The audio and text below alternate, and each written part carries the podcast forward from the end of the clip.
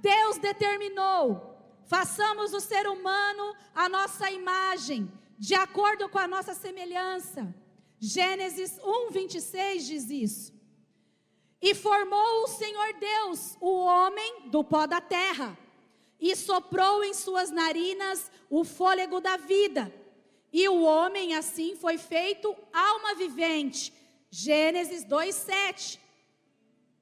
Deus, o rei criador de todo o universo, diante toda a sua criação de animais, porque ele já tinha criado os animais, diante de toda a sua imensa corte celestial, ele já tinha criado todo o plano celestial, diante da separação de todas as águas do planeta inteiro, porque ele já havia feito a separação das águas, diante de toda a vegetação e limites do firmamento, Deus, ele anuncia a sua obra-prima, que é o quê?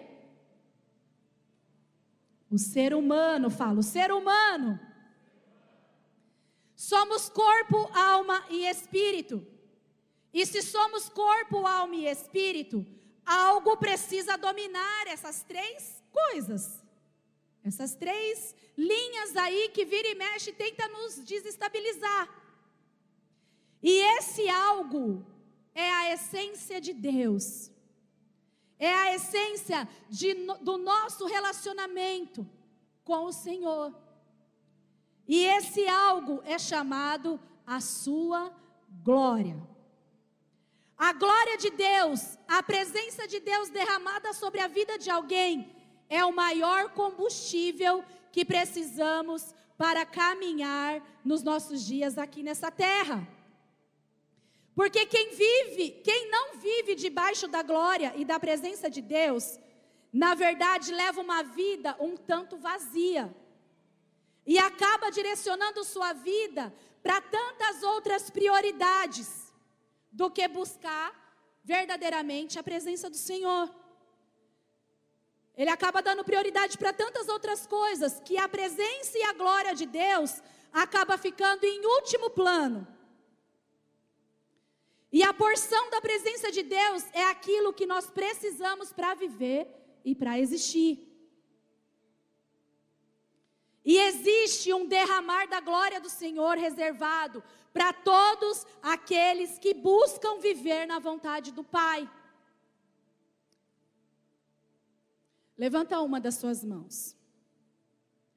Porque há um derramar de glória preparado para você nessa noite.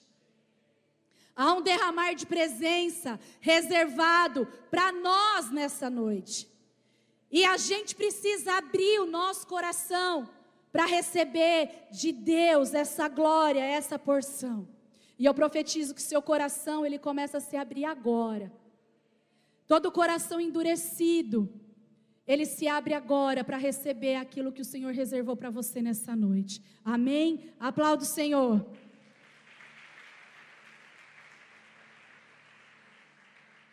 Quando estamos passando por momentos de extrema pressão, necessidade, incertezas, tribulações, enfermidades, tudo o que nós precisamos é de glória. Repete, glória.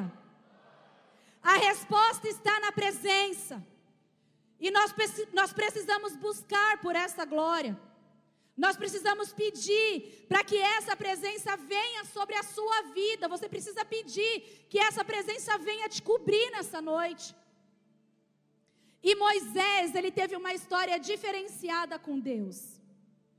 Primeiro, Moisés foi preservado quando ele nasceu. Depois ele teve que fugir do Egito, porque ele tinha feito justiça com as suas próprias mãos. Ele foge do Egito, ele é resgatado por Deus no deserto em Midian. Ele volta para cumprir a sua missão de libertador. Ele tira todo um povo da escravidão. Moisés ele viu o mar vermelho se abrir. Moisés ele subiu no monte Sinai para experimentar da glória de Deus. Mas em Êxodo, Êxodo 33, 18, Moisés chega diante do Senhor e ele fala assim: Rogo-te que me reveles a tua glória.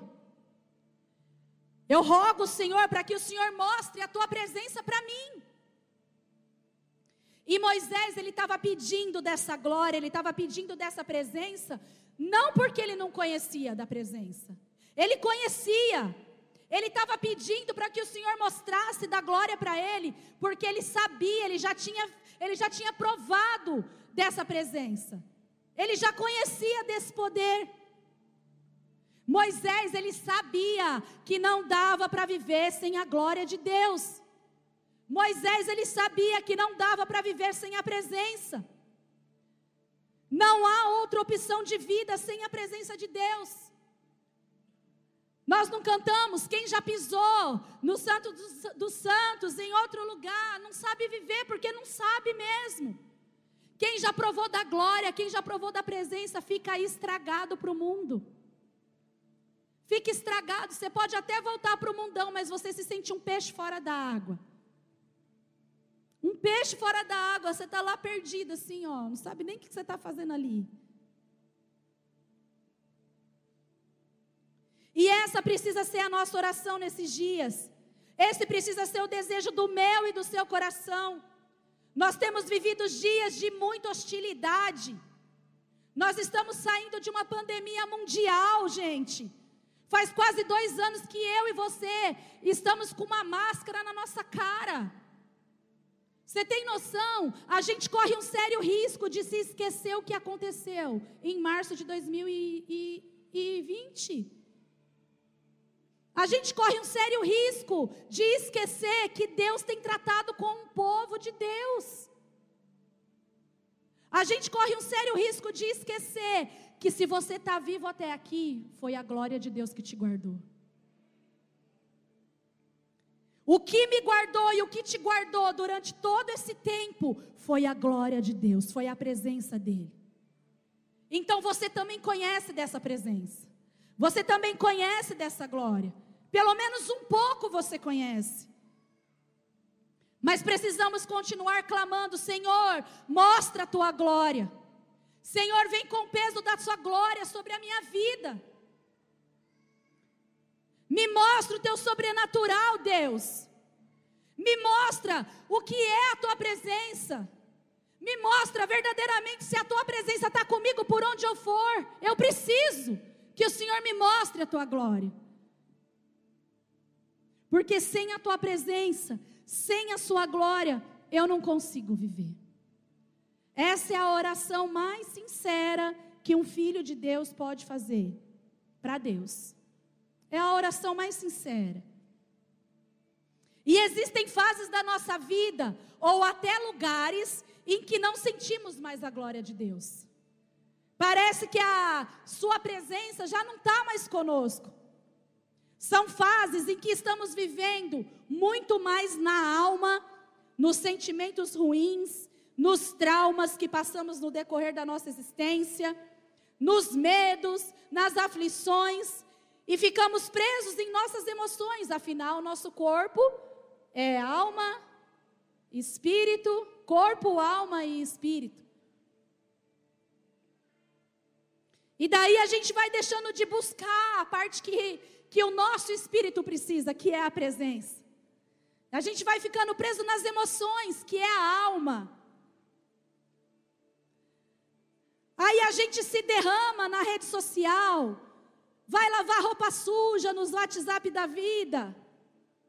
Vomitamos muitas vezes nossos lixos nas pessoas. Culpamos todos em nossa volta. Achamos que Deus se esqueceu de nós. Sendo que o mais correto de uma pessoa que é a imagem e semelhança de Deus não é se derramar em nenhum lugar que vai te expor, é se derramar na presença dEle. É buscar se derramar diante da glória e da Sua presença. Então, que eu e você venhamos a depender somente da glória de Deus em tudo. Que nessa noite nós possamos declarar: Senhor, vem com o peso da tua glória sobre minha vida. Senhor, vem com o peso da sua glória sobre os, meu medo, sobre os meus medos. Não falo louvor, tua glória me envolve. Eu estou coberto. Eu estou coberto da glória e da presença. Senhor, vem com o peso da tua glória sobre os meus traumas. Senhor, revela a tua glória com poder em nós. Derrama da tua presença sobre minha casa. Derrama da tua presença sobre meus filhos, sobre a minha empresa. Porque sem a tua presença, Senhor, não tem como eu prosseguir, eu não vou. Eu não vou me eu não vou me mover sem a tua presença, sem a tua nuvem de glória comigo. A glória de Deus, ela não pode ser somente uma lembrança para mim e para você. Uma lembrança daquilo que já aconteceu no passado. E a glória de Deus, ela também não pode ser só uma promessa daquilo que vai acontecer no futuro. Porque existe uma promessa que ainda vai se manifestar, uma glória que ainda vai se revelar a nós. Mas a glória de Deus, nos dias atuais, ela não pode ser somente uma lembrança de algo que você provou no teu passado. E você também não pode só se agarrar em uma promessa daquilo que ainda vai acontecer. Porque a glória de Deus, ela é uma realidade. A glória de Deus, ela precisa ser a nossa realidade. Quando a gente está coberto por essa glória, está cheio da presença, a nossa face muda. Foi assim com Moisés. Moisés não, pre, não precisou fazer preenchimento estético no seu rosto, harmonização facial. Daqui a pouco está todo mundo com a mesma cara, porque está todo mundo fazendo isso. Moisés não precisou passar por cirurgia plástica. Moisés só subiu no monte e desceu de lá com a face, resplandecendo a glória. A face de Moisés, eu acredito que a fisionomia dele mudou. Porque diante da glória de Deus, as nossas imperfeições são curadas. Diante da glória de Deus, aquilo que é enfermidade, você pode estar sem um braço. A glória de Deus é poderoso para fazer fazer crescer um braço em você. Tua perna, você pode ser manco, ter falta, andar mancando. Diante da glória de Deus, pode crescer 5 centímetros da tua perna.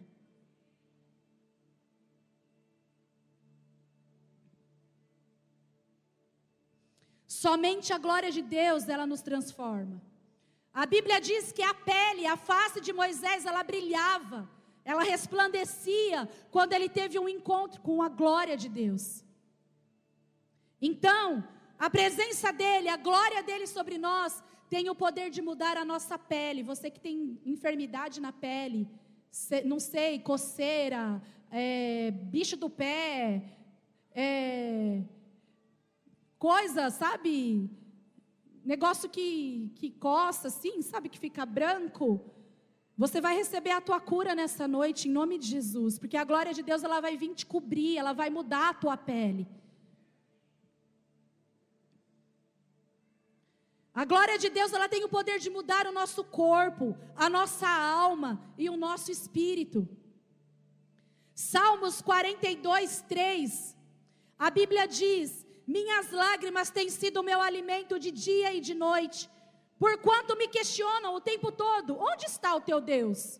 Recordo-me dessas ocasiões e dentro de mim se me derrama a alma em profundo pranto, de como caminhava em junto à multidão, conduzindo em procissão rumo à casa de Deus, com cantos de júbilo e louvor entre a multidão que festejava. Os descendentes de Corá eles estavam lembrando aqui nesse salmo de um momento que eles tiveram uma experiência com a presença de Deus. E essa passagem também nos faz lembrar quando o rei Davi, em 2 Samuel 6, no versículo 12 a 19, conduzia a arca do Senhor, a arca da presença junto a Jerusalém. Vamos ler? Então avistaram a Davi, dizendo: Abençoou o Senhor a casa de Obed-Edom e tudo quanto tem, quanto tem por causa da arca de Deus. Pois foi Davi, pois foi pois Davi e trouxe a arca de Deus para cima da casa de Obed-edom, a cidade de Davi, com alegria. E sucedeu que quando os que levavam a arca do Senhor tinham dado seis passos, sacrificava bois e carneiros cevados. E Davi saltava com todas as suas forças diante do Senhor. E estava Davi cingindo de um efode de linho. Assim subido, subindo, levavam Davi e todo Israel à arca do Senhor com júbilo. E ao som das trombetas, e sucedeu que entrando a arca do Senhor na cidade de Davi, Mical, a filha de Saul, estava olhando pela janela. E vendo ao rei Davi que ia bailando e saltando diante do Senhor, o desprezou no seu coração. E nós aprendemos aqui nessa passagem que é muito bom recordar, sim, de orações que fizemos no passado, em que o Senhor já fez por nós, porque foi isso aqui que os, que os descendentes de Corá fizeram. Minhas lágrimas têm sido meu alimento. Recordo-me, o que é recordar? É você ficar lembrando. Recordo-me dessas ocasiões e dentro de mim se me derrama a alma em profundo pranto. Eles achavam que nunca mais eles iam provar daquilo. É muito bom recordar de orações, daquilo que já fizemos, daquilo que o Senhor já fez por nós. Porém, existe uma glória que ainda vai ser revelada a nós. E o que eu quero te dizer é que na atmosfera deste lugar, desde o início desse culto, dentro dessa casa profética, dentro dessa igreja, há um ambiente para o derramar de Deus. Você chegou aqui hoje de um jeito e você já está se sentindo diferente, porque existe um ambiente preparado para o manifestar da sua glória.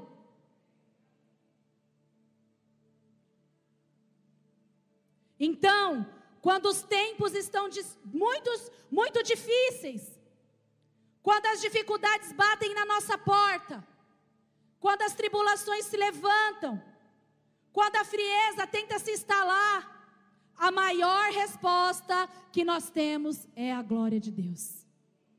A maior resposta que nós temos é a presença de Deus.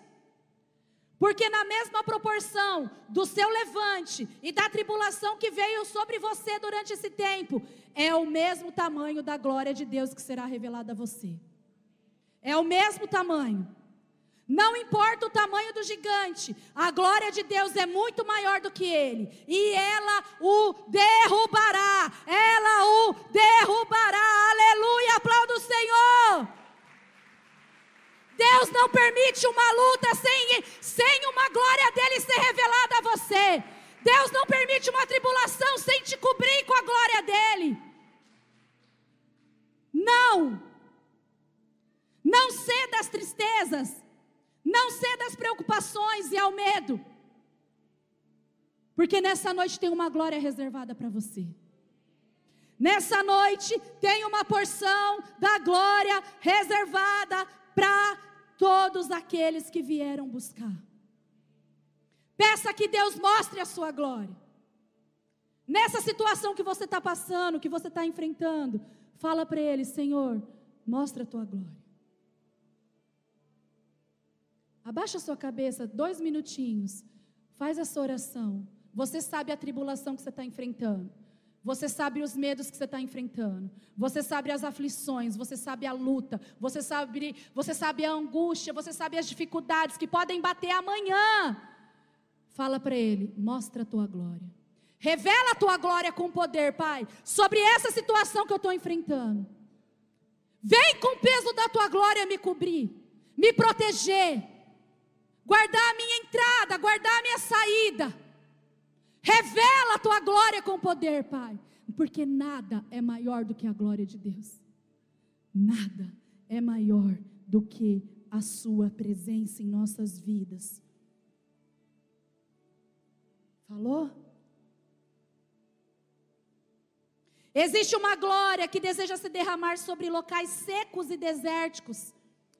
Há uma glória que pode lugar, mudar locais geografias, territórios e vidas que ali estão. E a gente vê essa glória lá sobre o sertão, como a, Márcia falou aqui. Existe uma glória já se revelando no sertão. Gente, só a glória de Deus pode mudar ali. A gente acha que muitas vezes é o nosso recurso, sim, mas só a glória de Deus pode mudar uma criança que tem problema mental que não andava há cinco anos atrás e hoje já está andando, que é a Meire, que tem problema autismo de grau, de grau gravíssimo. Só a glória de Deus pode fazer ter alface no sertão. Só a glória de Deus pode mudar lugares que são secos e desérticos. A glória de Deus, ela precisa vir e se manifestar, porque quando a glória dele se manifesta, não há mais impedimentos. Fortalezas são destruídas diante da glória de Deus. O tumor, ele se seca diante da glória de Deus. Todos os ídolos caem diante da glória de Deus. Vem com o peso da tua glória aqui. Derrama, Senhor, da tua presença sobre este lugar. E o que pode nos afastar dessa glória e dessa presença são os nossos pecados, os nossos erros e as falhas que nos afastam, muitas vezes, da glória do Senhor. Ó, lá no fundo tem, tem a máquina, tá? Eu vi que tem a Ju, uma pessoa lá. Então, se você tem sido impulsionado pelo Espírito Santo, um diácono fica lá, em nome de Jesus. Ah, aqueles que se movem no espírito e não na alma. Não julgue esse momento profético, amém? Não julgue. Se Satanás está lançando semente de julgamento na tua mente, eu já repreendo agora, em nome de Jesus. Capita no teu espírito as mensagens. Davi é confrontado pelo profeta Natan, depois de haver cometido adultério com Betseba. O Salmo 51 é uma oração sincera e humilde de um pecador que é consciente dos seus pecados. Davi, ele não tenta camuflar o seu pecado. Davi, ele não atribui suas falhas a causas inevitáveis. Ah, eu caí porque foi inevitável eu cair. Davi, ele não atribui o seu erro, o seu pecado às ciladas da vida. Ou a outras pessoas, ou até mesmo má influências. Davi, ele não terceirizou o seu pecado colocando a culpa em outra pessoa. Ele assumiu o seu erro e entendeu que o pecado, ele é uma afronta à santidade e ao amor de Deus. Por isso que ele faz essa oração. Abre aí a tua Bíblia em Salmo 51. 4 a 10. Pequei contra ti, contra ti somente, e pratiquei o mal que tanto reprovas. Portanto, justa é a tua sentença, e incontestável ao julgar-me condenado. Reconheço que sou pecador, desde o meu nascimento. Sim, desde, me, desde que me concedeu minha mãe. Sei que tu queres estabelecer a verdade no meu interior, e no meu coração ministra a tua sabedoria. Portanto, purifica-me com ísopo e ficarei limpo. Lava-me mais branco do que a neve serei. Faze-me voltar a ouvir júbilo e alegria e os ossos que esmagastes exultarão. Esconde o rosto do meu pecado e apaga todas as minhas iniquidades. Ó Deus, cria em mim um coração puro e renova dentro de mim um espírito inabalável. Não me afaste da tua presença, nem tire de mim o teu Santo Espírito. Nós humanos somos naturalmente movidos por sentimentos pecaminosos. Se você fala que você não é pecador, que você nunca pecou, já tem pecado aí, que é o pecado da mentira.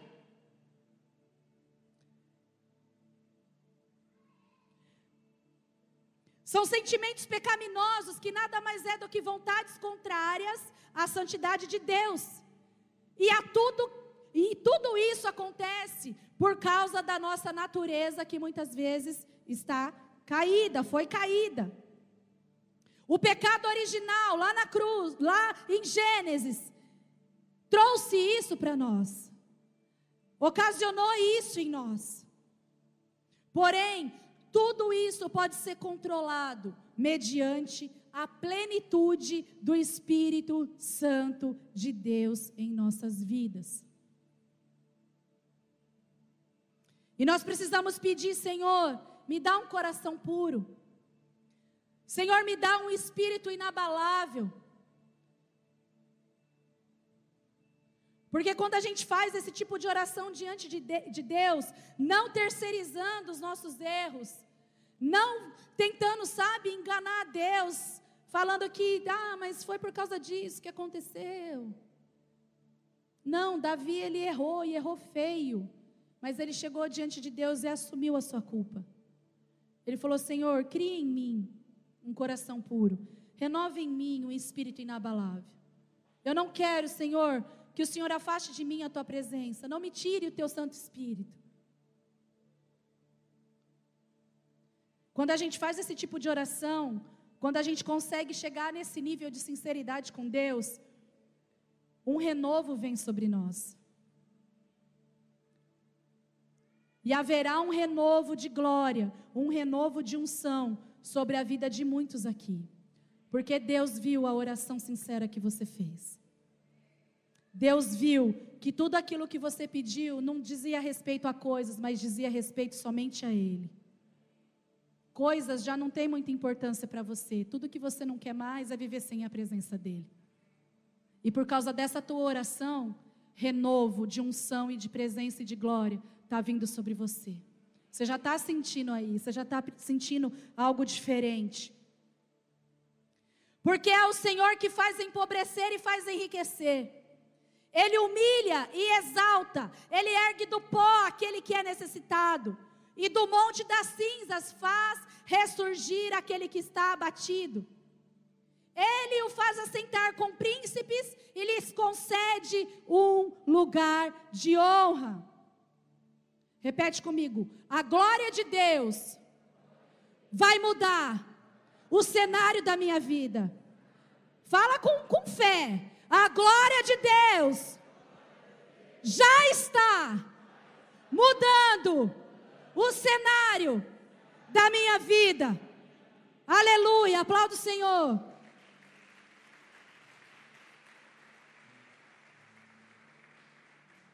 Nós temos uma herança. E essa herança, ela se chama glória e presença derramada de Deus. E eu e você, nós precisamos entender que para cada preocupação que eu vivo, existe um ambiente de glória reservado para mim. Só que você só precisa entrar nesse ambiente. Nós precisamos acessar esses, acessar esses ambientes para que todas as nossas dúvidas sejam respondidas, não diante de homens, mas diante da presença dele. Pastora, mas como que eu acesso esses ambientes? Primeiro, tendo seus momentos individuais com Deus. Você precisa ter os seus momentos individuais com Deus. E segundo, nos momentos coletivos onde a presença de Deus é manifestada. Os nossos cultos são oportunidades que nós encontramos para que a presença de Deus se revele a nós. E mesmo você estando em um ambiente coletivo, você pode ter seu momento individual com Deus. Entendeu? Mesmo você estando aqui com essa igreja cheia de gente, no coletivo, você pode ter o seu momento individual com Deus. Simplesmente para pedir que a glória dele venha sobre você. Porque quem anda em momentos de intimidade com Deus, tem cenários e realidades mudadas pela sua glória. Existe à nossa disposição uma presença de Deus que nós podemos acessar. E tudo o que mais precisamos é de disposição. Levanta sua mão e fala: disposição mais alto, disposição. E intensidade para entrar nesse lugar de encontro com a glória. O Mário, diácono daqui, na quinta-feira, ele falou sobre intensidade. Mas intensidade sem disposição não adianta. Sabe por quê? Quando eu preparava a palavra, o Senhor falou: Filha, sabe o que, que Moisés teve? Disposição. Moisés, ele teve disposição. E disposição não se pede para Deus. Tem coisa que a gente pede para Deus que a gente não tem que pedir. Depende de nós. Não tem como a gente orar, Senhor, me dá disposição. Me dá disposição. Deus olha lá de cima e fala assim: Filha, a maior disposição que você tem é o meu espírito dentro de você. Se você não tem disposição, é um espírito morto que está aí. É, um, é qualquer outro espírito menos o meu. Porque o Espírito de Deus é um espírito de movimentação. É o Espírito que se movimentou sobre a face das águas. É o Espírito que ressuscitou Jesus dentre os mortos. É um Espírito de poder. É um Espírito que onde está, não tem como não acontecer alguma coisa. E Moisés, ele teve disposição. E Deus te fala, simplesmente esteja disposto. Sabe por quê? Gente, para subir o monte, não pode ter preguiça. Você precisa preparar o seu corpo para subir. Você precisa preparar a sua mente. Porque você já sabe que vai doer as pernas ficar ajoelhado, orando. Na missão de abril, a gente subiu o monte lá de Jacobina. Tinha mil metros de altura. A gente subiu uma montanha. A Kátia quase desmaiou, chegou desmaiada lá em cima. Sabe aquele vídeo lá que tem a mulher que cai na lancha? Era a Kátia. Como que chama aquela mulher? Giovana? Como que ela chama? Hã? Hã? Juliana está desmaiada, a Kátia estava desmaiada. Chegou lá em cima da montanha, mais vermelha que a camisa do Emílio. Um soprava, o outro abanava, a veia aqui, ó, pulava assim, ó, dava para contar. Mas subimos. Nem a gente sabia que precisava ter tanta disposição para subir aquilo. Mas não tinha como voltar para trás, porque tinha cobra, tinha, sei lá, o que mais que tinha. Choveu, a gente dependia de um guia que se perdeu para guiar a gente. Sério, se perdeu. E a gente lá, lá no monte, assim, ó, com rocha. Tinha lugar que você tinha que subir que era desse tamanho, assim. Você subia com o pé assim, ó, de lado, porque não cabia o seu pé assim. Era um medo de escorregar. Então, para subir os montes da nossa vida, não pode ter preguiça. A gente precisa já, ó, ir preparando aqui a mente, ó. Vou ter que orar. Vou ter que orar. Vou ter que jejuar. Vai exigir meu, meu esforço. Nossa, eu, eu na quinta-feira, eu falei, nossa, vou ministrar, né? Aí eu falei, aconteceu tanta coisa assim. Aí eu falei assim, meu Deus, se pudesse desistir. Quase que eu falei para o pastor, amor, prega hoje, né? Mas aí eu falei, não. Cadê a minha disposição? Eu preciso estar disposta a buscar. Aí eu ia fazer a palavra ontem, não consegui fazer, de tão cansada que eu estava. Acho que eu fui dormir, era meia-noite. Teve uma reunião de oração que a gente está tendo. E acabou a reunião de oração, já desmaiei. Acordei hoje seis horas da manhã. Já comecei a preparar a palavra. Sabe que hora que eu saí? Três e meia. Saí por meia hora para fazer alguma coisa para o pastor comer. Mas eu fiquei o tempo inteiro dentro do quarto. E algumas coisas não fluíam e eu falava, Senhor, revela a tua glória. Me ajuda, Pai, me ajuda a terminar o que o Senhor tem falado ao meu coração. Me ajuda, me ajuda, me ajuda, me ajuda, me revela, Pai. Mostra a tua glória, Senhor, me envolve com a tua glória. Sabe quanto tempo leva para subir o Monte Sinai? Eu pesquisei. Que foi o monte que Moisés subiu. De quatro até às seis horas. Moisés deve ter demorado seis horas para subir o monte. São seis quilômetros de subida leve, mais 750 degraus irregulares de muitas pedras soltas. Isso hoje. Isso hoje. Agora, na época de Moisés, não tinha degrau. Talvez, não sei. Então, Moisés, ele não subiu só uma vez no Monte Sinai para ter a revelação da glória, para buscar a glória. Moisés, ele não só subiu mais do que uma vez, como ele passou 40 dias lá em cima, no monte de Deus. E daí o Senhor falou comigo, filha, sabe o que muitas vezes tem matado a disposição da igreja? É uma palavra muito pequena, chamada conforto. Repete, conforto. Põe a mão no seu coração. Fala, Senhor, não deixa, não permita que o conforto me mate. Senhor, não permita que o conforto da minha casa, que o conforto do meu carro, que o conforto de tudo aquilo que o Senhor me deu, me tire da tua presença.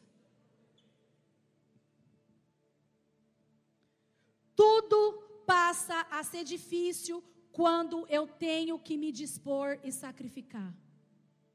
E hoje, o conforto, ele tem destruído a disposição dos filhos de Deus.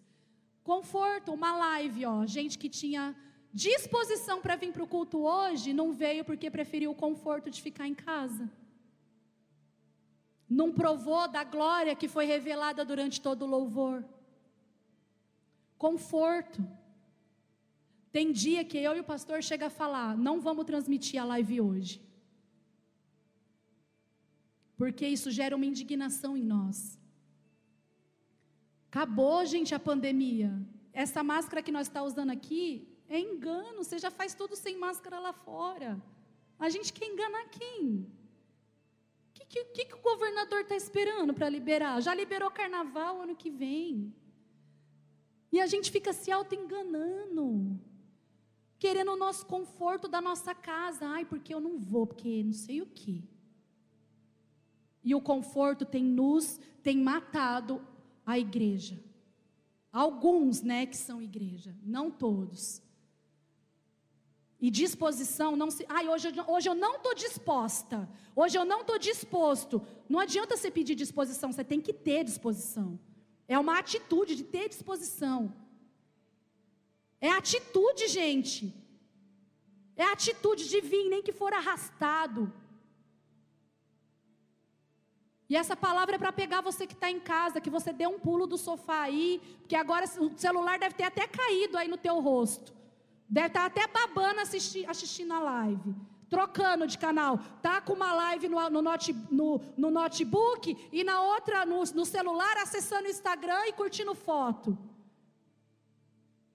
A gente precisa tomar vergonha na cara como igreja. Deixar o conforto de lado, porque o conforto pode nos matar. Nos matar. E é muito sério isso. Para se chegar na presença tem que ter sacrifício. Tem que ter sacrifício, tem que ter monte. Tem que passar por pedra, machucar o pé sim vai passar por lugares irregulares, vai passar, mas a glória de Deus vai estar junto com você. Tudo é desculpa. O, o conforto é, é, é, a pessoa que vive no conforto é o tipo de pessoa que já se contaminou, já está contaminada. Já está contaminada já. Ela vive um evangelho de ora por mim, busca para mim, sabe? Aquele, aquele Aquela música que tinha. Pense em mim. É tipo, ora por mim, jejua por mim, busca por mim. Não consigo buscar por Ele. Porque está lá no conforto. Assisto uma live, assisto outra live, entro no Instagram, entro no Facebook. Ah, mas depois eu posto lá. Foi pregado isso. Não fui, mas assisti de casa. Isso quando assiste, se não está assistindo de outros pastor, lá de outras igrejas. Isso é desonra, é infidelidade com o altar, não tem compromisso, não tem aliança. Se te perguntar o que pregou quinta-feira, você que não veio e assistiu em casa, ou não assistiu, né? Mas Deus vai mexer no teu conforto. Eu quero ser profeta de Deus aqui, que Deus vai permitir situações na tua vida para mexer no teu conforto. Situações vão se levantar, porque Deus não quer que você morra no teu conforto. No conforto que você escolheu entrar, não que ele te colocou. Ele te deu. Ele te deu casa com piscina, ele te deu casa com ar condicionado. Eu sei porque hoje a gente está morando numa casa que tem piscina. E às vezes eu falo, Senhor, não quero me perder nisso. Porque eu entrei uma vez só, de quando a gente está morando lá. Às vezes a gente tem nem aproveita, né? Eu falei, Senhor, eu não quero me perder nesse conforto aqui. Se for para me perder, pode arrumar outra casa.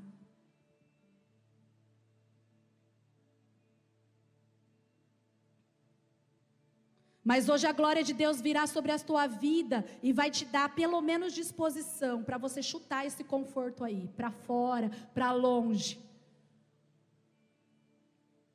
Sabe por quê? Cada um terá a vista da montanha que escalar. Falou, uau, cadê o César? Não está aqui hoje, né? Cada um vai ter a vista da montanha que deseja escalar. Na missão de abril, eu me arrependi, porque tinha mais um topo para subir, eu acho que dava mais uns 15 metros. Mas ali onde a gente foi já era o pico, já aquilo ali era onde a gente já ia. Só que eu estava muito cansada.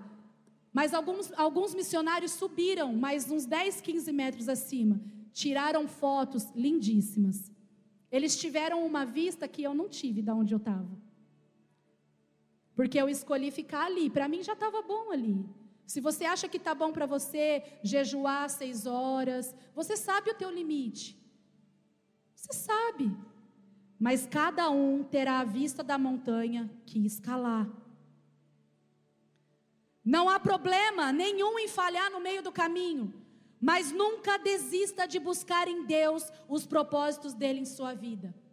Suba a montanha, mesmo que, pare... mesmo que pareça difícil, mesmo que pareça ser impossível você chegar no topo.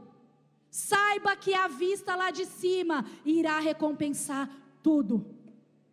A vista de cima da montanha irá recompensar, fará toda a sua caminhada até ali ter valido a pena. Tenha disposição, corra atrás. E Deus ele nos chama para um novo nível de intimidade, não para algo mais superficial. Pois pessoas que andam no superficial com Deus, logo vão ser expostas. A superficialidade não cabe mais para algumas pessoas aqui. A superficialidade não cabe mais, talvez, para você que tem 10 anos de crente, 5 anos, 2 anos, ou até mesmo para você que acabou de, de se batizar. Se você continuar sendo superficial com Deus, logo os seus pecados serão expostos. Logo você será exposto diante da sua superficialidade. Nós podemos ser muito mais profundos do que nós somos. Nós podemos deixar o raso e mergulhar no oceano da presença. E tudo que a gente semeia no secreto, em público, a gente é recompensado. Tudo que a gente semeia no secreto, em público, é revelado. Ele vem e revela. Ele sabe. Quando um intercessor ora, quando um ministro busca. Ele sabe. Quando uma pessoa. Sabe. As pessoas à sua volta sabem. Se você tem uma vida com Deus. Em secreto nós produzimos, em secreto nós podemos produzir glória, para que em público essa glória seja manifestada. Sabe, a gente pode amar muito o nosso marido, eu posso amar muito o pastor. Você pode amar muito seu marido, sua esposa, você pode amar muito seu filho, a sua filha, posso amar, você pode amar muito seus cachorros, mas esse amor, ele não pode ser maior do que o seu amor pela presença de Deus. Não pode. Se você tem trocado a presença de Deus por pessoas ou por coisas, Deus ele não divide a glória dele com ninguém. Ele tem ciúmes de nós.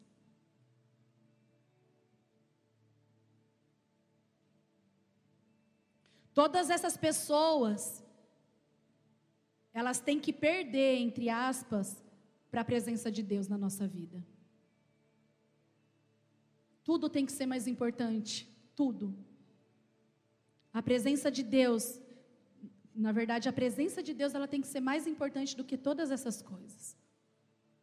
A gente tem que buscar em primeiramente o seu reino, porque as demais coisas, elas vão ser acrescentadas na nossa vida. Ninguém pode ser mais importante do que a presença de Deus em nossas vidas. A nossa casa, ela precisa ser um ambiente da glória de Deus. A nossa casa precisa ser um ambiente da manifestação dessa glória. Nós viemos aqui para a igreja para manifestar a glória. A gente vem para cá para liberar a glória que foi gerada a semana toda em nossa casa, em nossos momentos de disposição em subir o monte. E daí a minha manifestação de glória, junto com a tua manifestação de glória, a união dessas buscas pela glória de Deus no secreto, é o que faz a glória descer aqui em público. É o que faz. A glória, ela vem nos ajuntamentos. O nosso bem mais precioso é a glória de Deus, e se não é ainda na sua vida, precisa ser. Então, não mais a paralisação, o afastamento e a apostasia, e sim o derramar da sua glória sobre nós. E é inevitável, porque quando a gente começa a falar da glória de Deus, a atmosfera ela vai mudando aos poucos. Quando a gente canta sobre a glória de Deus, a atmosfera muda. Muda. Aleluia. Segunda Crônica 5, 13. E aconteceu que quando eles uniformemente tocavam as trombetas e cantavam para fazer ouvir uma só voz, bendizendo e louvando ao Senhor, e levantando eles a voz, a voz com trombetas, símbolos e outros instrumentos musicais, e louvando ao Senhor, dizendo: Porque Ele é bom porque a sua benignidade dura para sempre. Então, a casa se encheu de uma nuvem, a saber, a casa do Senhor. E os sacerdotes, eles não podiam permanecer em pé para ministrar por causa da nuvem, por causa, porque a glória do Senhor encheu a casa de Deus, o templo de Deus, a casa do Senhor. Então, não desista no primeiro passo.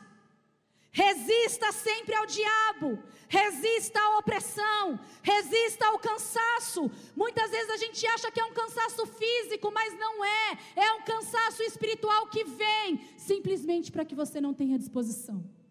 Resista a esse cansaço, porque a glória de Deus virá.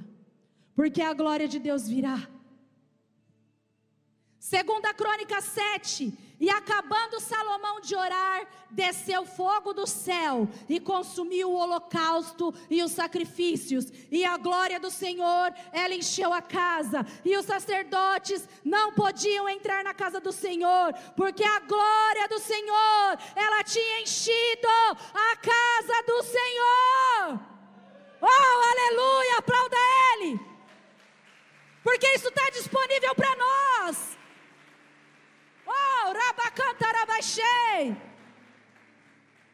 Quando a glória de Deus vem, não há espaço para petições. Nós, só, nós não conseguimos pedir nada mais. A única coisa que nós conseguimos fazer é desfrutar dessa presença. Ah, é desfrutar dessa glória. É declarar: o Senhor é bom, a sua bondade me trouxe até aqui, Senhor. Quando a glória de Deus vem, os nossos pedidos acabam ficando tão pequenos que a gente só quer desfrutar com medo da glória, da gente nunca mais sentir aquilo.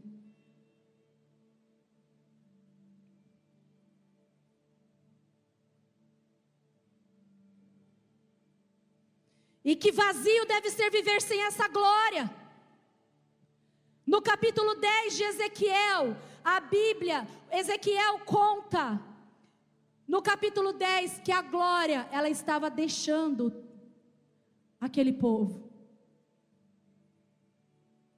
A Bíblia, no momento do exílio babilônico, a glória de Deus começou a ir embora.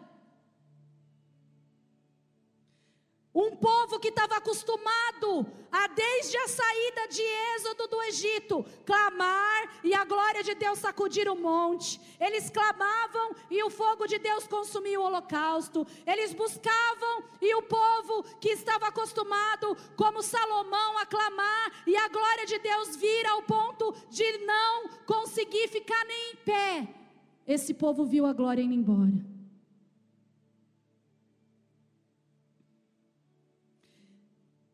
Ezequiel 10, 18. A Bíblia diz que a glória do Senhor se afastou para longe da entrada do templo e parou sobre os querubins. Então, volta lá, Silene, só um, só um pouquinho. Então aconteceu que a glória de Javé afastou-se para longe da entrada do templo e parou sobre os querubins. Um povo que estava acostumado a ver a glória. Porque Moisés buscava, o outro, o outro buscava, caía fogo do céu, a glória estava lá, viu a glória indo embora. E a glória, ela se movimenta, ela continua se movimentando. E aí vai lá no capítulo 11 de Ezequiel. Põe aí esse para mim. A glória não só deixou a entrada do templo, como ela se levantou da cidade e parou sobre o monte que fica a leste, ao oriente da cidade. Ela parou em cima da onde? Ela parou em cima da onde? E eu estava lendo algumas coisas sobre a glória de Deus. E você sabia que no Antigo Testamento, depois desse relato aqui de Ezequiel, capítulo 10 e capítulo 11, Nunca mais houve um derramar da glória de Deus sobre Israel. Olha que perigoso. Nunca mais, depois de Ezequiel aqui, nunca mais. Nos outros livros, depois de Ezequiel, Antigo Testamento, tá? Nunca mais você lê sobre a glória de Deus. Vem Daniel, vem Miqueias, Malaquias, você não vê mais falar sobre a glória de Deus, porque a glória se foi. A glória se foi.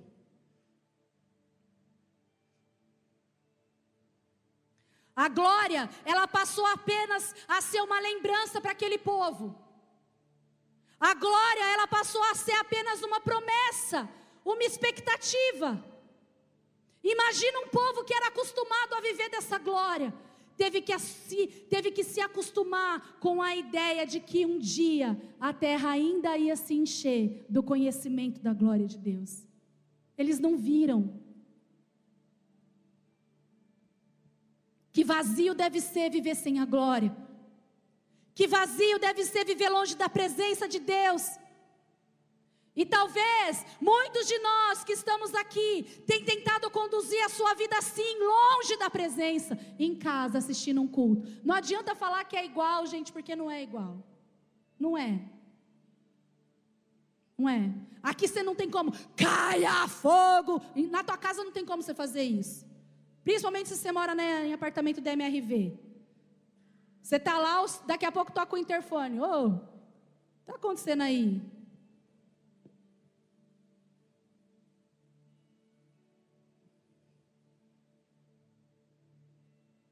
Não tem como você dar uns brados, não tem como você dar uns aleluia. Às vezes tem, que tem uns malucos aqui que faz.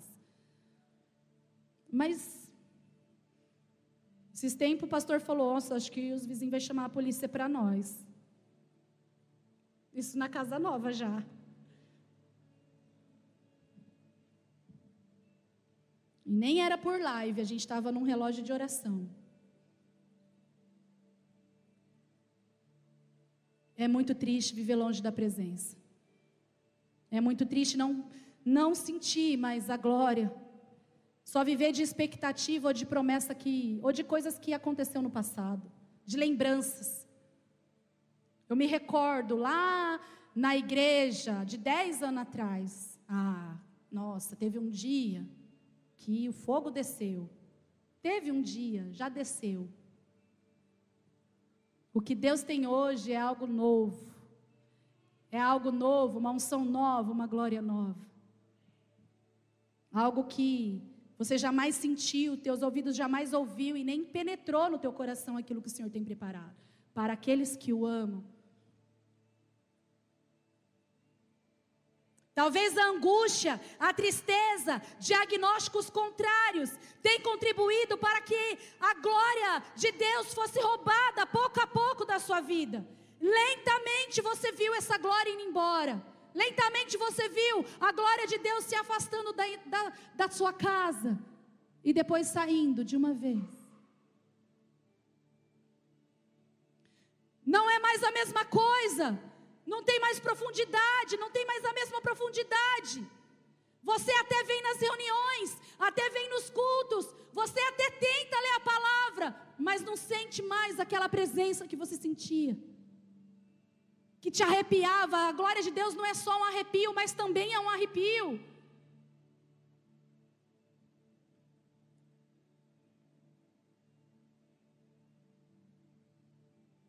E é por isso que nós precisamos clamar clamar para que o peso da glória venha, para que o Senhor revele a sua glória sobre as nossas vidas.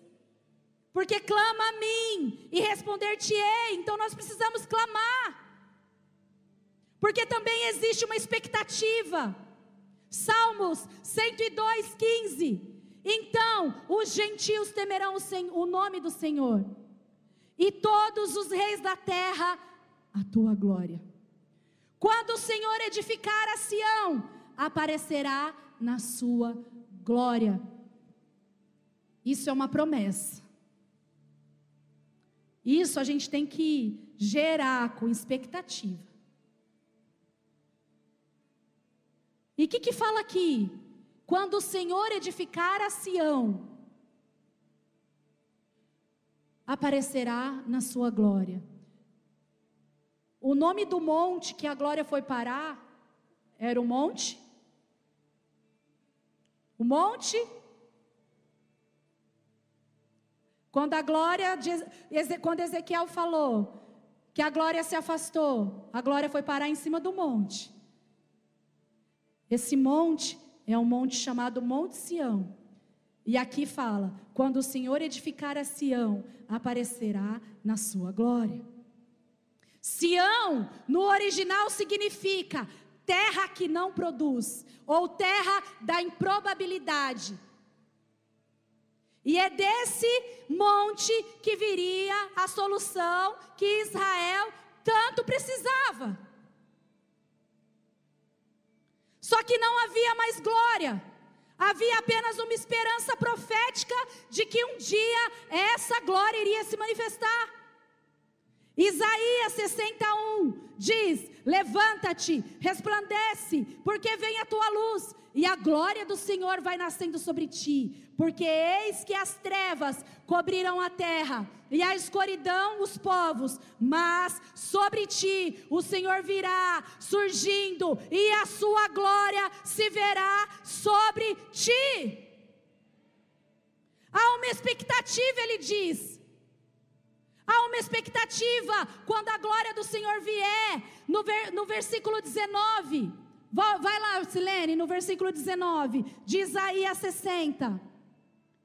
Isaías 60, 19.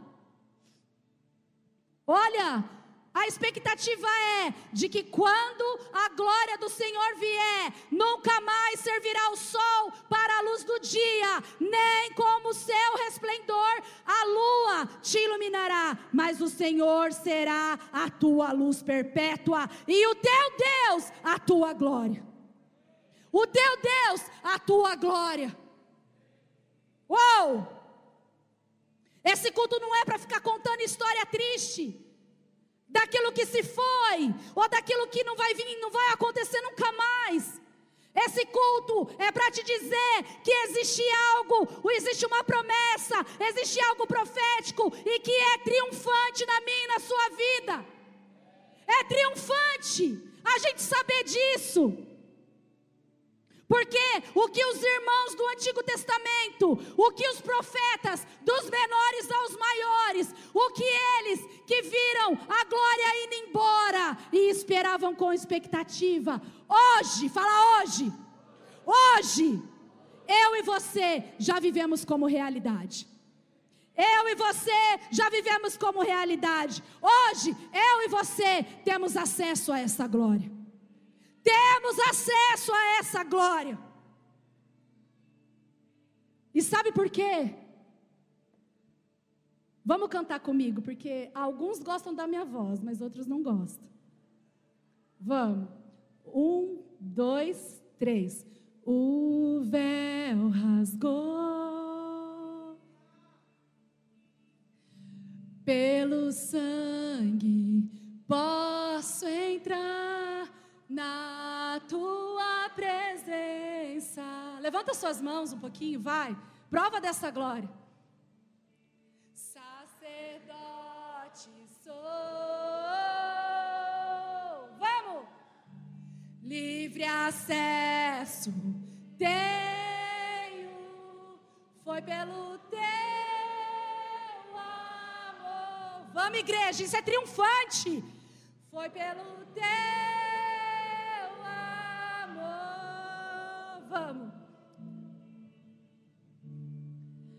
A terra tremeu, sepulcros se abriram, nada me separa mais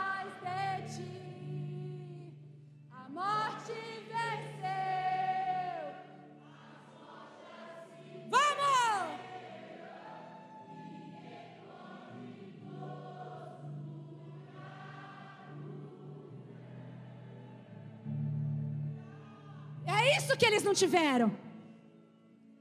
Hoje.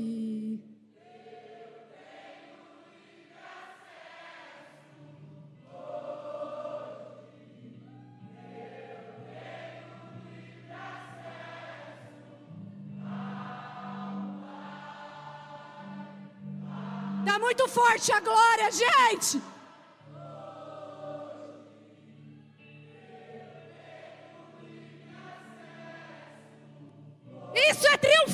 Triunfante.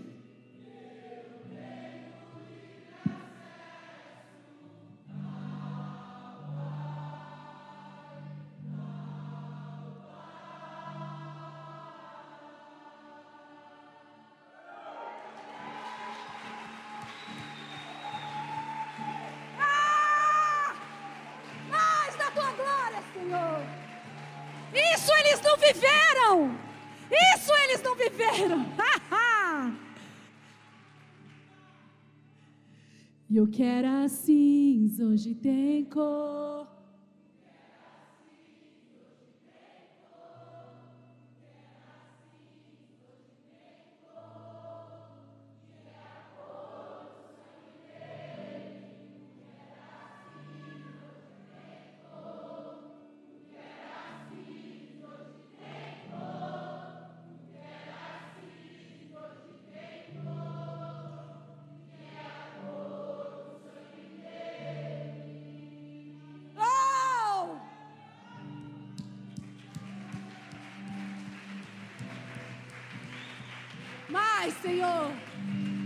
Concentra um ambiente de glória aqui. O véu já se rasgou. Hoje nós temos acesso, ninguém precisa subir por nós. Ninguém precisa mais acessar por mim.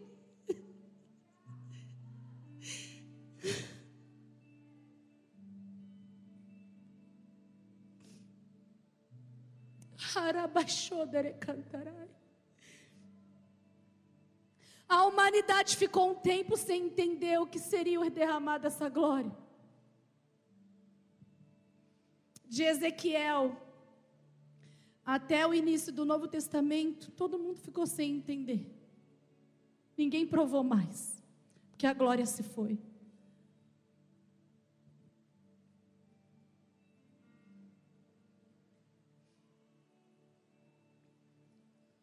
Não há mais por que viver no vazio e na opressão de não ter mais glória. Tudo o que o diabo faz para acabar com a sua vida tem que se reverter, tem, tem que se reverter quando você tem uma revelação apenas. Então, tudo que você está passando, todas as lutas, todas as aflições, todas as tribulações, você já tem a revelação. O tema dessa palavra hoje chama é Glória Revelada. Pergunta: qual é a revelação, pastora? Levanta sua mão e, e declara: Eu tenho a glória. Essa é a revelação. Declara: Eu tenho a glória. Eu carrego a glória. Eu tenho a glória. Então, o diabo pode te tirar coisas materiais, ele pode tentar destruir a sua vida, e a tua resposta tem que ser: Eu tenho a glória. Pode me tirar tudo, mas não tira a tua glória. Pode, eu posso perder tudo, Senhor, mas não afasta de mim a tua presença. Só não tira a tua glória de mim, Senhor. Eu conquisto. A gente conquista tudo de novo. Você sabe que você é guerreiro. Brasileiro não desiste nunca, não é assim? Brasileiro não desiste nunca. Só não pode dar o jeitinho brasileiro em tudo. Mas você já não desistiu de tantas coisas, então não é hora de desistir. Pode perder tudo, só não perca a glória de Deus. Você tem a glória. A revelação é que você tem a glória. Em Ezequiel, a glória se foi e nunca mais ouvimos falar disso. Nunca mais ouvimos falar que a glória caiu sobre os filhos. Antes sim, mas depois de Ezequiel, não mais. Até que o cenário muda. E a origem de toda a glória está naquele que morreu na cruz, para preencher o vazio de toda a humanidade. Em Lucas 2, 6, 9. E aconteceu que estando eles ali, se cumpriram os dias em que ele, em que ela havia de dar à luz. Ela quem? Maria. E deu à luz a seu filho primogênito, presta atenção, e envolveu-o em panos e deitou-o numa manjedoura, porque não havia lugar para eles na estalagem. Ora, havia naquela mesma comarca pastores que estavam no campo e aguardavam, durante as vigílias da noite, o seu rebanho. E eis que o anjo do Senhor veio sobre eles, e a glória do Senhor o cercou de resplendor, e tiveram grande temor. Então a glória que saiu lá daquele povo que deixou a entrada do templo e ficou lá em cima do monte Sião, esperando o momento certo de voltar para a terra, voltou aqui, ó. Nesse momento, a glória do Senhor volta. Jesus, aquele que morreu na cruz para preencher o meu vazio, o vazio de toda a humanidade, através da sua glória, porque a glória do Senhor o cercou. Lucas 2, 11 14. Pois, 11, 14. Pois na cidade de Davi vos nasceu hoje o Salvador, que é Cristo o Senhor. E isto vos será por sinal. Ele é o sinal. Achareis o menino envolto em panos e deitado numa manjedoura. E no mesmo instante apareceu com o anjo uma multidão dos exércitos celestiais, louvando a Deus e dizendo: Aonde a glória estava, gente? nas alturas, em cima do monte. Glória a Deus nas alturas, paz na terra, boa vontade para com os homens. Então, a glória que foi embora nos tempos de Ezequiel, ela ficou nas alturas, mas agora ela já está entre nós. Agora ela já está entre os homens. Então, quem é a glória? Quem é a glória? Quem é a glória, igreja? Jesus é a glória. A glória que estava perdida, mas que agora foi resgatada. Então, Jesus, venha com a tua glória. Jesus, venha com a tua presença. Jesus ele acaba com o silêncio da falta da presença. Jesus ele vem e restaura a glória que havia se perdido e que estava lá em cima do monte. Ele fez isso.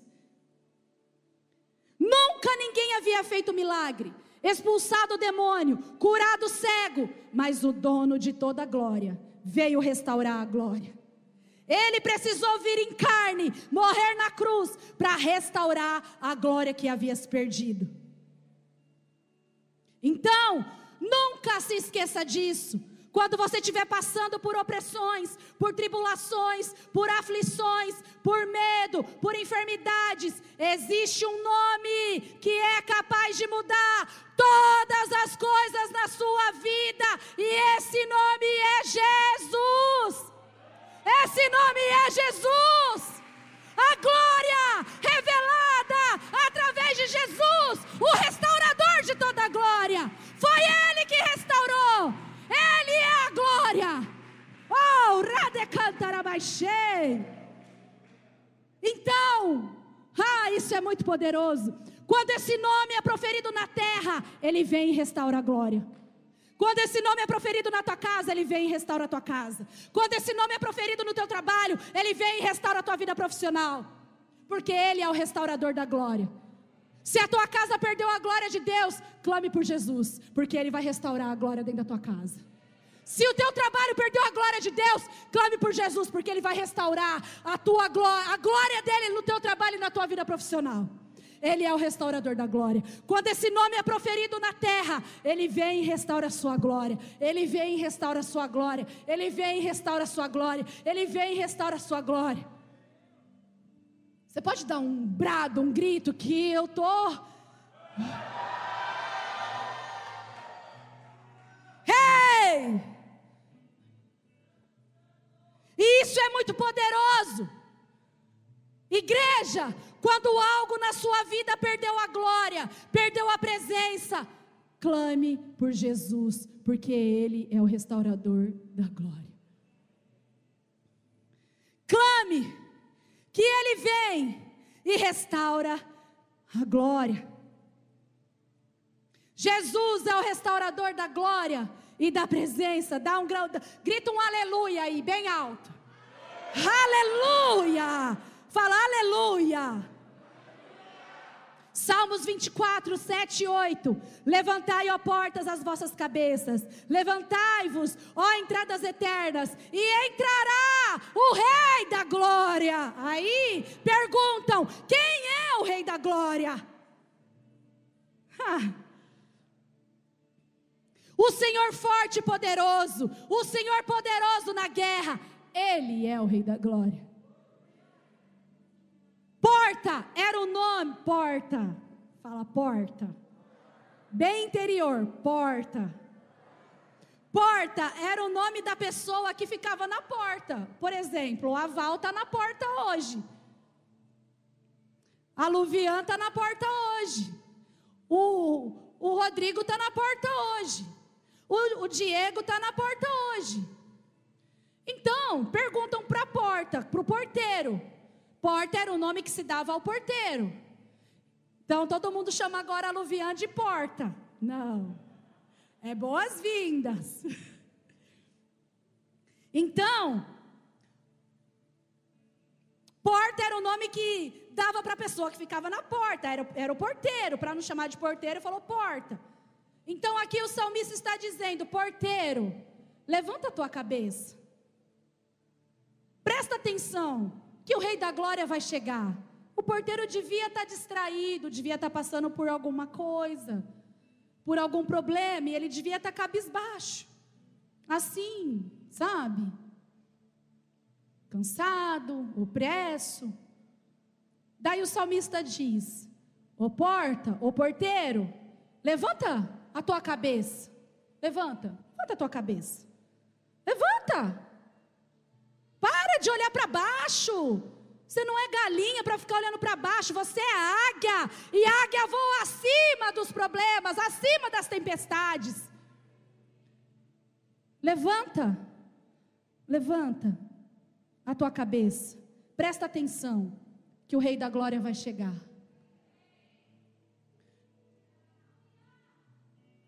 Quando a glória está sendo roubada, quando algo, quando alguma coisa começa a ameaçar a glória do Senhor, a glória de Deus na minha vida e na sua vida. Sabe como que o restaurador da glória se manifesta? Por isso que eu falo que cada situação que a gente está passando tem um ambiente de glória reservado para nós.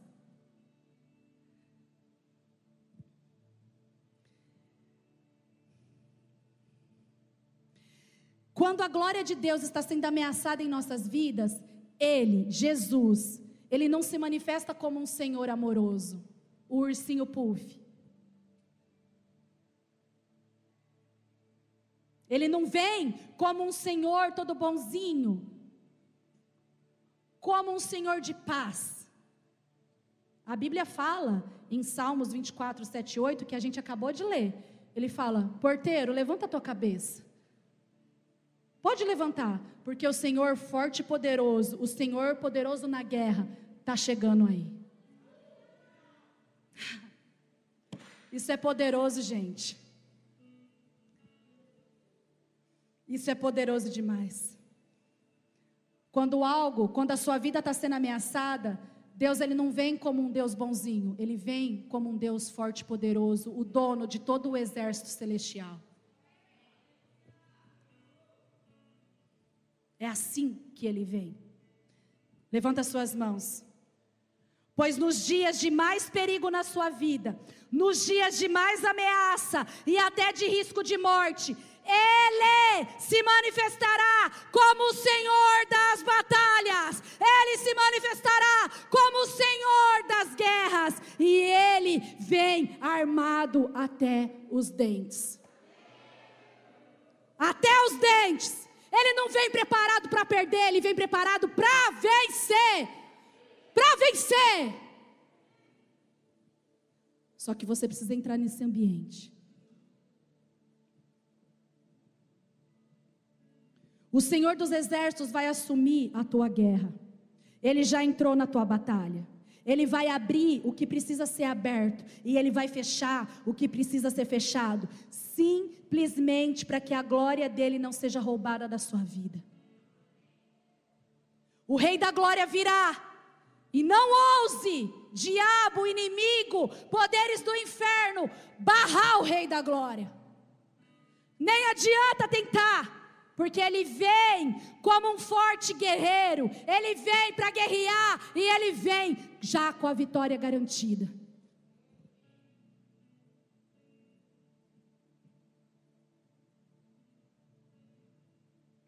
E no Éden, Deus soprou o seu espírito sobre nós. Em João 20, 19 diz: Chegada, pois, a tarde daquele dia, o primeiro da semana, encerradas as portas onde os discípulos, com medo dos judeus, se tinham ajuntado, chegou Jesus, o restaurador da glória.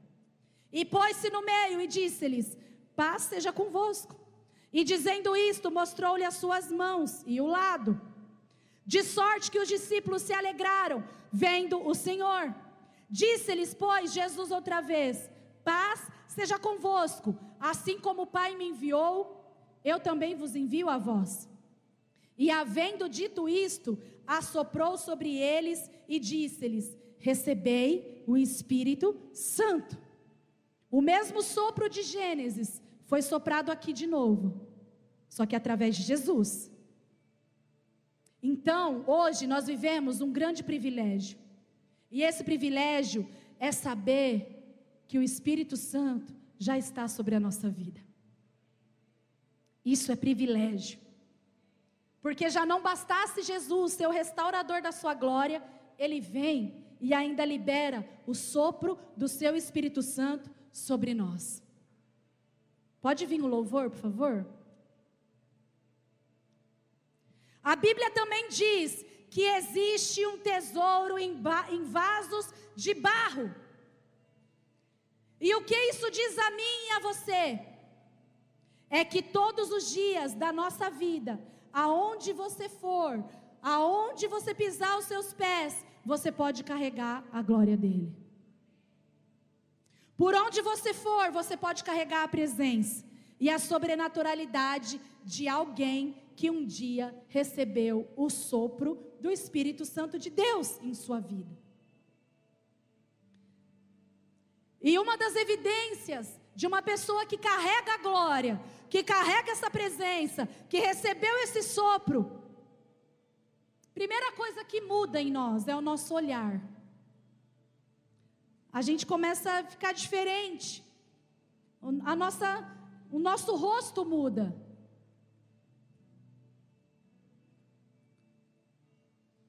As pessoas começam a olhar para nós e falar assim: alguma coisa de diferente tem em você. O que, que aconteceu? Você fez a harmonização facial? Você fala: não, é a glória de Deus. Fez bichectomia? Não, é a glória de Deus.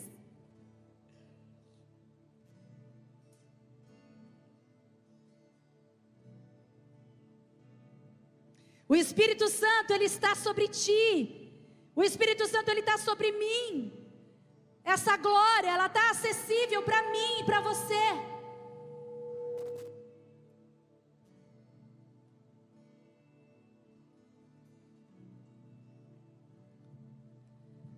E outra evidência de uma pessoa que carrega glória, que vive na presença, que é cheio do Espírito, a pessoa ela tem constância. E mais do que a manifestação física e externa da glória de Deus, é aquilo que acontece no nosso interior, é aquilo que ninguém muitas vezes vê. Sabe? Muito mais do que uma manifestação física de que a glória de Deus está sobre a sua vida, de que você é cheio do Espírito Santo, é aquilo que as pessoas sentem quando você chega perto dela. Só de você chegar, a atmosfera já muda, porque você carrega a glória, você carrega a presença. Quando você entra no lugar, a glória de Deus, ela não fica do lado de fora, ela entra junto com você. Lá em Cara Branca, na quarta-feira que a gente foi, que estava lá tendo um negócio lá na, na, na igreja lá, a gente passou por uma luta antes de chegar. Mas o Senhor dos exércitos, o Senhor das batalhas se levantou para nos ajudar. Até escorpião apareceu para nos picar. A gente desatolando o carro da areia. Tinha um escorpião preto atrás do nosso pé, do meu pé e do pé da, da menina lá, da Roberta. E eu falei: alguma coisa vai acontecer nesse culto. Quando eu cheguei, quando a gente chegou, que eu vi aquele, aquele cenário, eu já comecei a me arrepiar inteira. E a gente andando com a Bíblia assim, ó. Bíblia de crente é grande, né? A gente andando, descemos do carro e a gente passou no meio da da procissão, da campanha lá que estava tendo. E nós passando, a gente passou do lado assim. Mas a minha impressão que eu tinha no meu espírito era que a gente estava tudo iluminada. Porque a gente passando na lateral, todo mundo que estava sentado na no negócio lá da missa, começou a olhar a gente, começou a olhar e acompanhar. E hoje eu entendo que não era só a gente chegando ali, era a glória de Deus chegando junto com a gente. Era a glória de Deus. Quando eu vi aquilo, eu já come... eu, eu, eu cheguei, talvez eu estava igual o porteiro, com a cabeça baixa. Mas na hora que eu olhei aquilo, eu falei assim: ah, foi por isso que o carro atolou. Foi por isso que o escorpião quis picar nós. Ah, diabo, agora você vai ver. Eu já estufei o peito, já fui andando assim com a minha Bíblia, ó. Eu falei, aonde eu estou, a glória está comigo. Aonde eu estou, o poder de Deus vai se manifestar. Aonde eu estou, a opressão não vai ficar. Aonde eu estou, o diabo vai sair. Aonde eu estou, não tem altar para Jezabel, não tem altar para Baal. Aonde eu estou, não tem intimidação. Aonde eu estou, não tem espírito de morte. Porque a glória de Deus, a glória que eu precisava para aquele momento ali, foi liberada. A glória que eu precisava para aquele momento de intimidação, foi liberada. E a glória que você precisa vai ser liberada sobre a sua vida. Vai ser, vai ser, já está sendo. Já está sendo. E eu entrei, a gente entrou, a glória entrou junto com a gente, e todo mundo olhando, e a luz acabou. Bum! Acabou a luz da cidade inteira. O apóstolo Coraiola fala que uma das evidências e manifestação de que o poder de Deus está num lugar tem ausência de luz. É como se ocorresse um choque no mundo espiritual que até nem as energias aguentam. Acabou a luz de cara branca, acabou a luz até da base. As meninas, a Júlia de Presidente Epitácio, foi comprar água lá no barzinho da frente. Ela falou assim: Meu Deus, será que lá na base acabou a luz também? Sabe o que, que o cara falou? Acha, lá não acabou, não. É outra. É outra companhia. Não tem como acabar a luz lá. Acabou a luz na base. Também. E nós chegamos depois lá na base, o fogo descendo da base, os meninos orando, todo mundo orando. E nós chegou assim, ó. É hora de contar. Acabou a força lá. E o fogo desceu. E tinha paredão de som. Daí na sexta-feira o Emílio vai e joga flecha. Porque aonde, onde eu tô, a glória de Deus está. Não tem a ver comigo, tem a ver com a glória que foi restaurada através de Jesus. Eu simplesmente tenho acesso. Eu simplesmente tenho acesso. Fica de pé no seu lugar.